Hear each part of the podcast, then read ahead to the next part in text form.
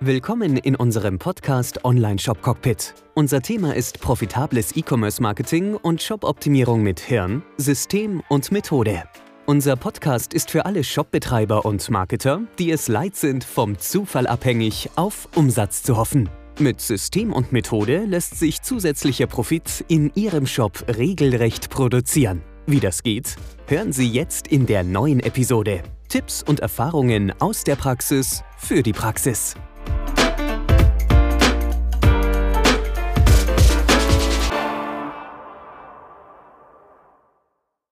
Die größten Hebel für zusätzlichen Umsatz und ich wollte noch dazu schreiben, zusätzlichen Profit, weil ihr für diesen zusätzlichen Umsatz keinen zusätzlichen Traffic braucht. Äh, vielmehr wird der bestehende Traffic noch viel profitabler. Und darum soll es ja gehen. Die größten Hebel für Optimierung und zusätzlichen Umsatz und zwar ohne zusätzlichen Kosten und Traffic. Thema heute, ähm, wir drehen den Funnel mal um. Wir fangen dort an, wo tatsächlich die größten Verluste entstehen in deinem Shop und das ist nicht auf der Landingpage. Da kommen wir dann zum Schluss dazu. Heute starten wir am anderen Ende des Shops und zwar dort, wo der Gewinn tatsächlich mit wenig Effort, mit wenig Aufwand ähm, direkt dir vor den Füßen liegt. Und zwar ähm, gehen wir heute mal von oben nach unten und von hinten nach vorne.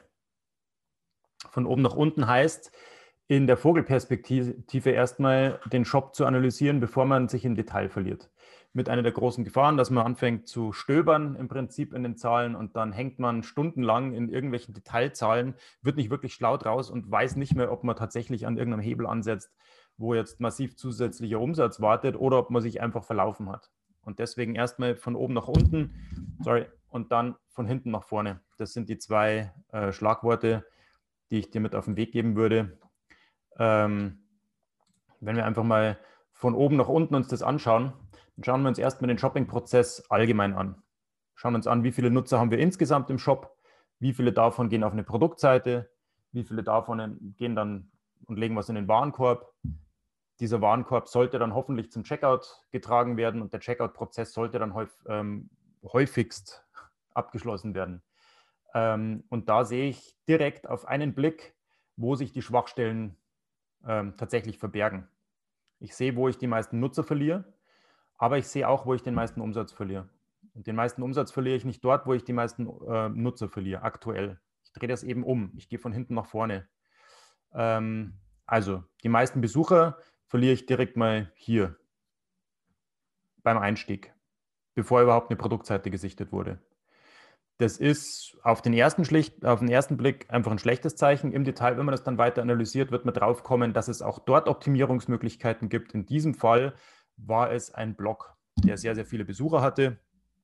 Der Blog war aber nur gut darin, Traffic zu bekommen auf die Blogseiten und hat es dann nicht geschafft, diesen Traffic von den Blogseiten rüberzuschicken in den Shop erstmal, also ins Shop-Umfeld, ins Shopping-Umfeld, auf die Kategorieseiten oder direkt auf die richtigen Produkte, zu die, die zu diesem Blogartikel sich geeignet hätten zu zeigen. Da geht ganz, ganz viel Potenzial verloren. Ähm, es wird ein toller Texter engagiert, es wird der Blog irgendwie hübsch gemacht, es werden tolle Themen recherchiert, es wird viel Traffic generiert und dann wird irgendwie aufgehört. Viel und oft, ähm, kommt oft vor und sehe ich sehr, sehr, sehr, sehr viel.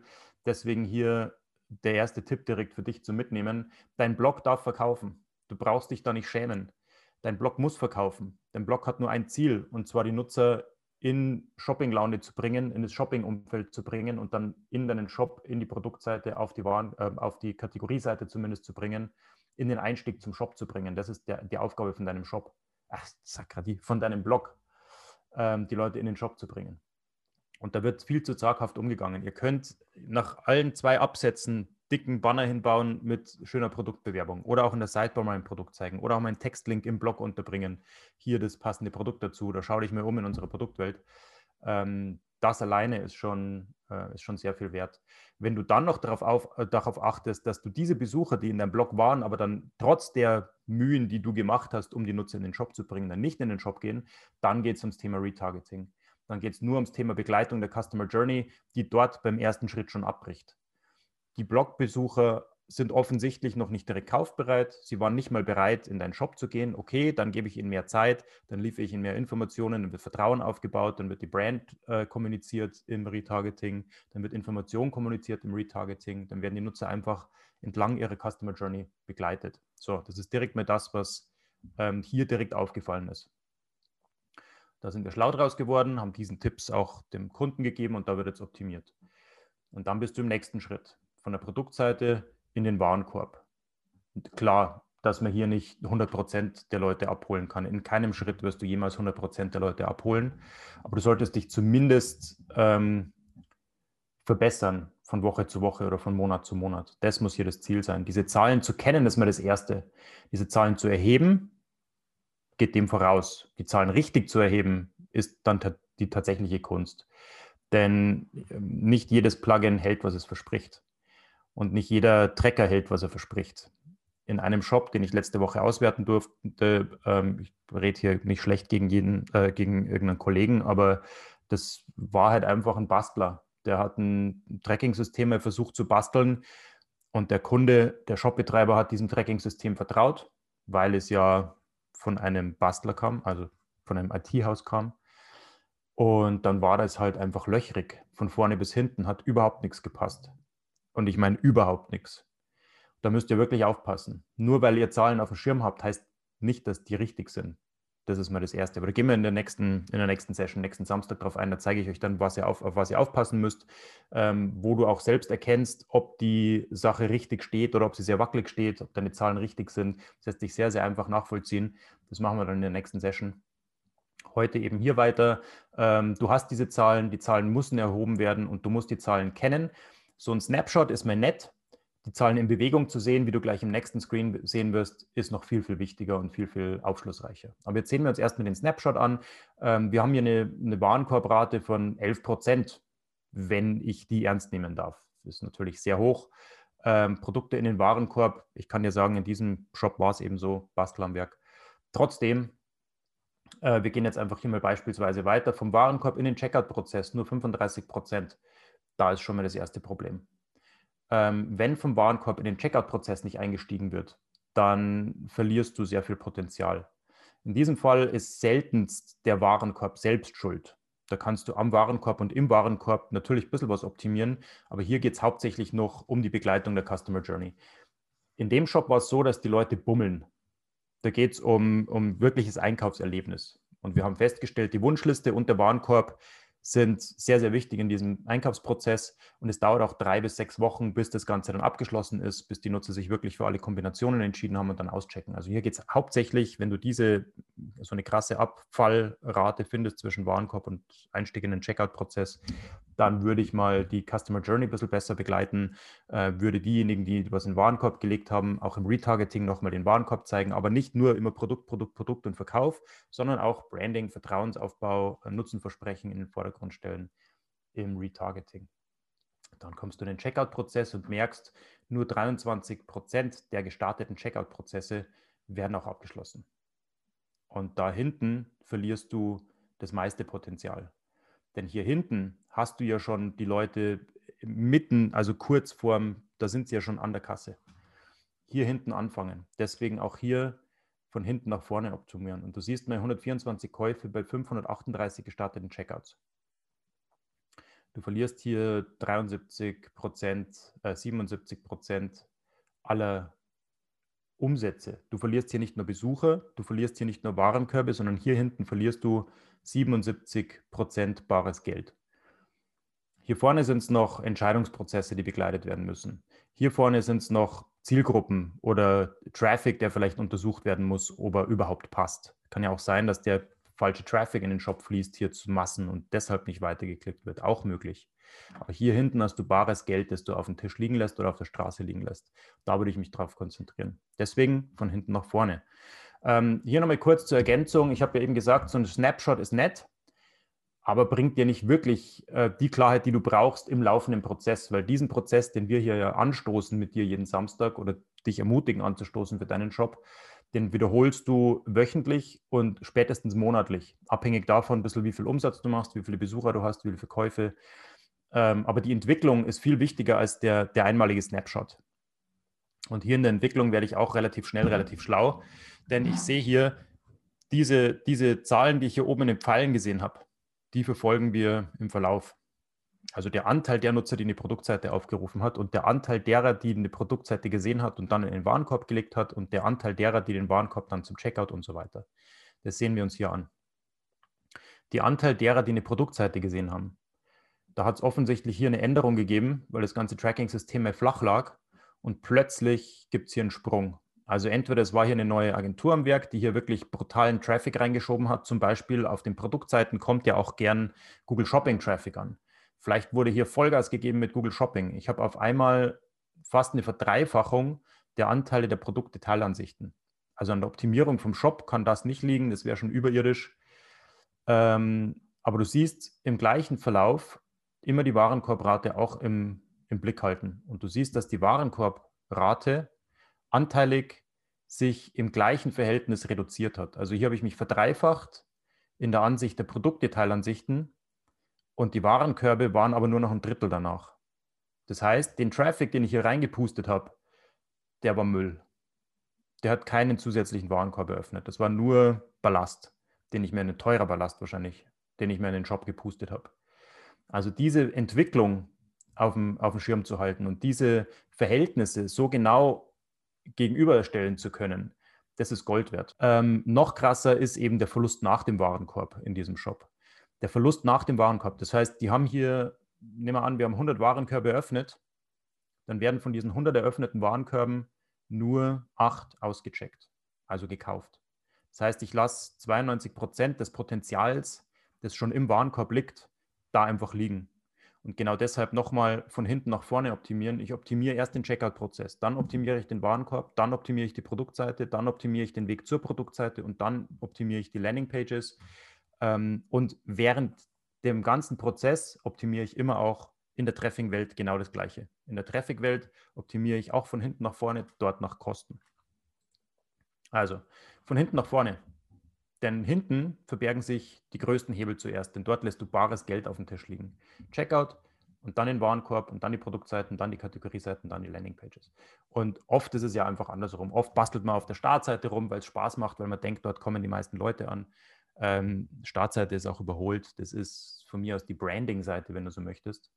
Aber die Einstiegsseite ist ja häufig eine Produktseite oder eine Kategorie oder eine Unterkategorieseite. Die wenigsten Leute steigen direkt beim ersten Besuch auf der sogenannten Startseite, also auf deiner Homepage ein. Deswegen lass die mal ein bisschen weiter hinten und konzentriere dich ähm, tatsächlich auf die tatsächlichen Hebel.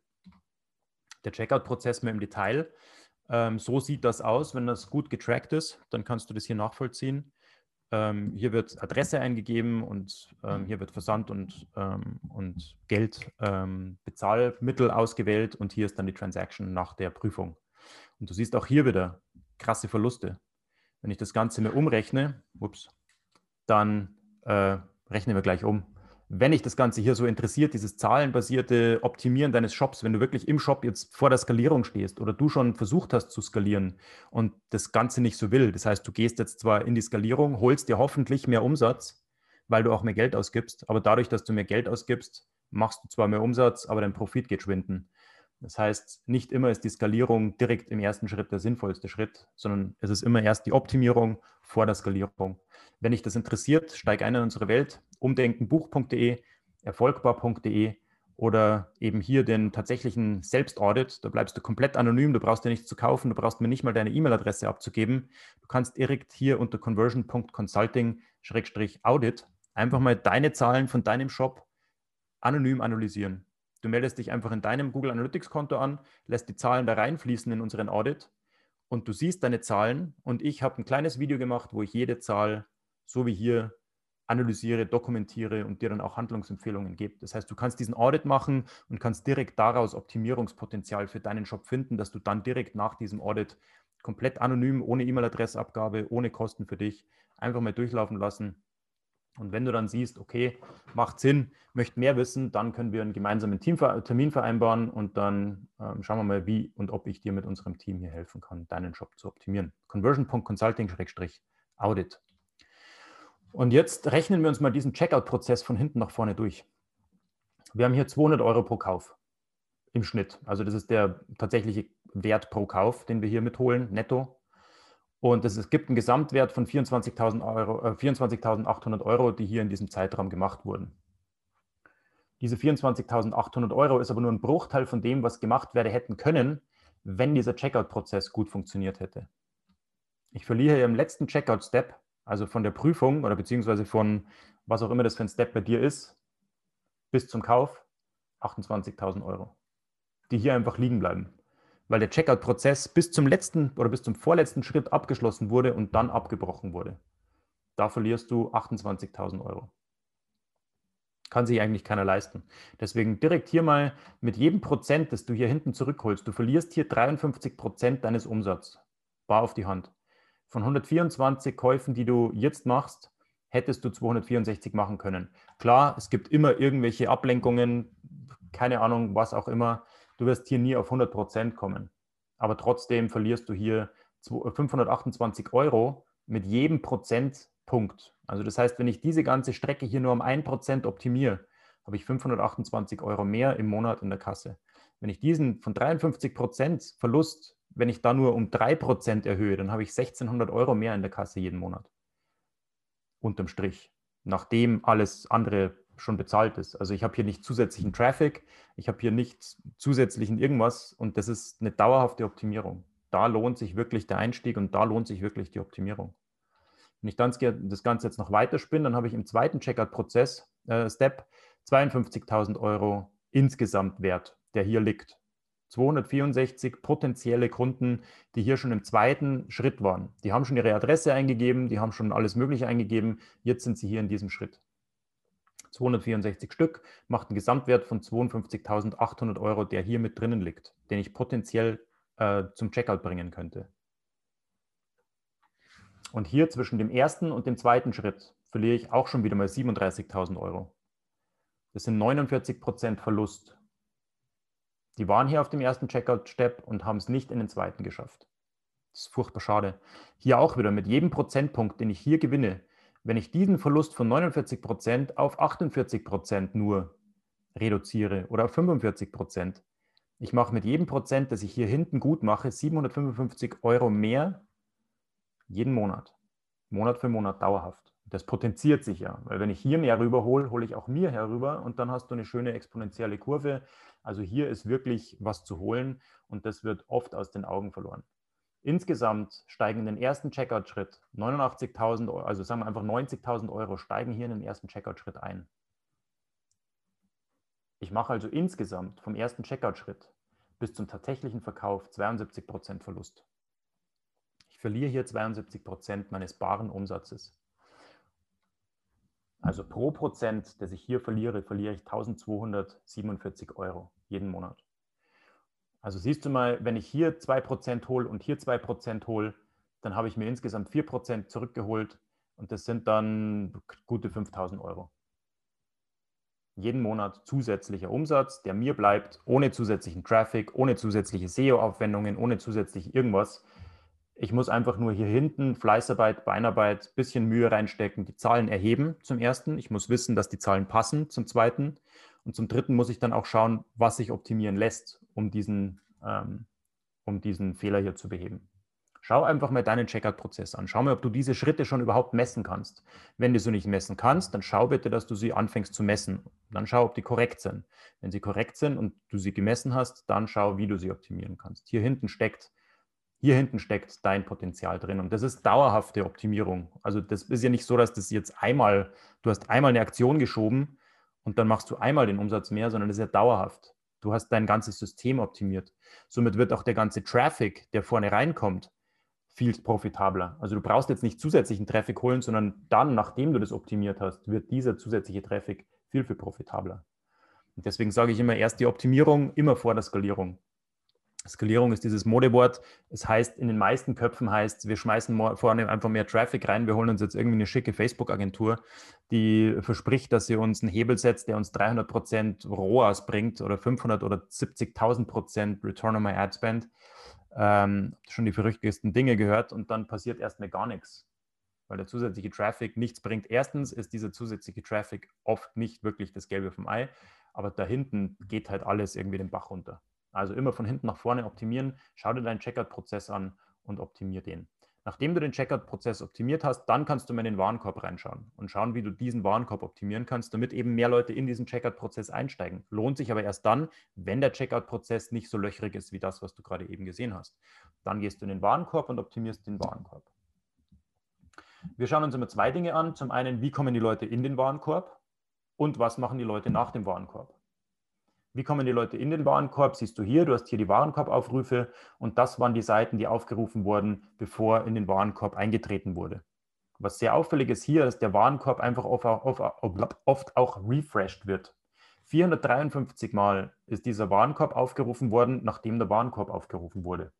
Und das war ein eindeutiges Zeichen dafür, dass die Leute erstmal den Warenkorb befüllen und sammeln und browsen und shoppen und dann, wenn Sie anfangen zu sortieren, dann hauen Sie die Produkte aus dem Warenkorb wieder raus. Und jedes Mal, wenn ein Produkt löscht aus dem Warenkorb, wird der Warenkorb refreshed.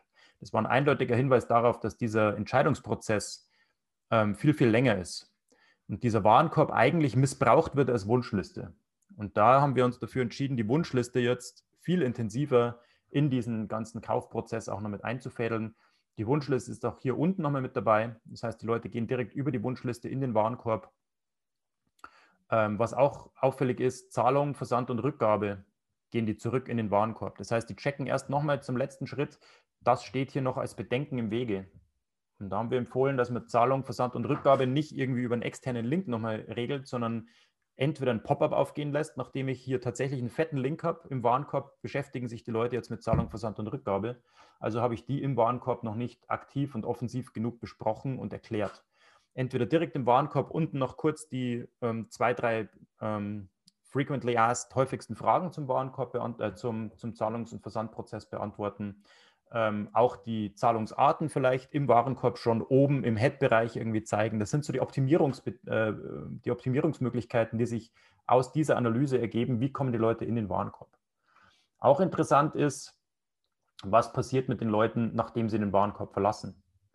Idealerweise sollten Sie direkt in den Checkout-Prozess einsteigen, machen Sie aber nicht. Das ist die Seite nach dem Warenkorb, also Staging, sowieso ein Problem. Da werden noch interne Besuche auch mit erfasst. Böse, böse, muss man auch dafür sorgen, weil sonst sind die Zahlen sowieso schräg. Ähm, nach dem Checkout geht es erst mit zurück auf die Starte, Startseite. Nach dem Checkout geht es hiermit zurück auf die Wunschliste. Also nach dem Checkout, nach dem Cart, nach dem Warenkorb geht es hier zurück auf die Wunschliste. Und das ist die vierthäufigst aufgerufene Seite nach dem Warenkorb. Also die Wunschliste wieder hier in den Vordergrund gestellt und wird weiter promoted. Und diese Wunschliste wird jetzt auch so aufbereitet, und das ist ein Tipp, den ich dir auch direkt praxisnah mitgeben kann. Sorg dafür, egal was für ein Produkt, egal was für eine Preisklasse, egal was, äh, was für eine Nische, sorg dafür, dass dein Warenkorb und dein, ähm, deine Wunschliste mitgenommen werden können. Und zwar auf andere Geräte. Das geht, indem du diese Wunschliste und diesen Warenkorb per E-Mail versendest, per E-Mail versenden lässt. Gibt es Möglichkeiten, manche Shopsysteme haben Plugins dafür, andere muss man sich selber was stricken, aber das ist wirklich Gold wert. Wunschliste und Warenkorb per E-Mail versenden, per E-Mail merken. Da kannst du dir im Zwischenschritt noch die E-Mail-Adresse abgreifen oder du gibst ihm einfach den Warenkorb mit. Gibt es verschiedenste Möglichkeiten. Also die Dinge würde ich mir anschauen. Wie kommen die Leute in den Warenkorb rein? Was kann ich daraus lernen? Was schauen sie sich an, bevor sie den Warenkorb betreten und dann häufigst auschecken? Siehst man hier, 25,70 äh, Euro ist hier der durchschnittliche Wert dieses Warenkorbs, nachdem sie von Zahlung, Versand und Rückgabe zurückkommen. Also das ist wirklich der letzte Schritt, bevor dann gekauft wird. Ähm, unbedingt deutlicher kommunizieren. Hier auch nochmal der Warenkorbwert ähm, direkt nach dem Entrance. Also die kommen direkt zurück in den Warenkorb. Und das ist schon ein eindeutiges Zeichen dafür, dass die Nutzer tatsächlich bummeln, den Warenkorb befüllen, am nächsten Tag, am übernächsten Tag oder in drei Tagen wieder zurückkommen. Was passiert, wenn der Nutzer sein Gerät wechselt, dann ist sein Warenkorb weg. Deswegen hier nochmal die Empfehlung gewesen, auch Warenkorb mit E-Mail versenden, damit der Nutzer das über Tage auch auf seinem, auf seinem ähm, Handy dann öffnen kann, wenn er auf dem Desktop angefangen hat zu browsen. Also ich bin hier schon mitten in der Situationserfassung drin. Das machen wir ja, ähm, das machen wir ja beruflich. Äh, wir setzen diesen Optimierungskreislauf auf mit unseren Kunden, analysieren, Potenzial erkennen, priorisieren, Ideen entwickeln, testen und dann nochmal messen und das Ganze monatlich durchführen mit dem Rapid Conversion Prozess. Da waren wir jetzt gerade eben in dem Teil der Analyse und das Potenzial zu erkennen. Und ähm, für dich, wenn du jetzt hier auch einsteigen möchtest und deinen Shop optimieren möchtest, nutze mal den conversion.consulting-audit. Das ist ein gratis Audit, wo du eben solche Tests hier ähm, wie diesen auch durchführen kannst für deinen Shop, anonym, ohne deine E-Mail-Adresse abzugeben. Und ich erzähle dir ein paar schlaue Sachen zu deinen Zahlen in deinem Shop, die schon vielen Leuten dabei geholfen haben, direkt den Shop zu optimieren, obwohl sie keinen Cent bei uns gelassen haben. Wenn du gern mehr ein, zwei Cent bei uns lässt, dann hol dir die Bücher umdenken, buch.de und erfolgbar.de. Das ist so der sachteste Einstieg in unsere Welt der zahlenbasierten Conversion-Optimierung. Das war mein Gesatzal für heute. Ich hoffe, ich habe wieder abgeliefert. Ich hoffe, ihr habt äh, ein bisschen was mitgenommen für euch. Ich schaue hier kurz mal in die äh, Kommentare rein. YouTube hat gar. Jo, das war's schon wieder. Schön, dass du dabei warst. Ich hoffe, ich konnte dir Mehrwert geben, Tipps und Tricks mit auf den Weg geben. Ich wünsche dir gute Umsätze, gute Geschäfte und wenn du gerade dabei bist, hol dir doch mein neues Buch Umdenken, E-Commerce Marketing mit Hirnsystem und Methode. Das ist quasi das Begleitbuch zum Podcast und zur kompletten Methode, damit du auch direkt in die Umsetzung kommst. Umdenken kannst du dir jetzt holen für ein Apfel und ein Ei. Kannst auch gerne das Hörbuch noch mitnehmen und dann auch einfach gemütlich zu lauschen, während du gerade auf dem Weg bist. Genauso bequem wie hier im Podcast. Umdenken findest du jetzt unter conversion.consulting-podcast. Vergiss auch nicht, den Podcast zu abonnieren. Gib mir deine Bewertung ab. Fünf Sterne wären natürlich schön, wenn es dir gefällt. Like den Podcast, teile den Podcast und abonniere den Podcast. Bis dahin wünsche ich dir bis zur nächsten Episode gute Umsätze, gute Geschäfte, dein Florian Schül.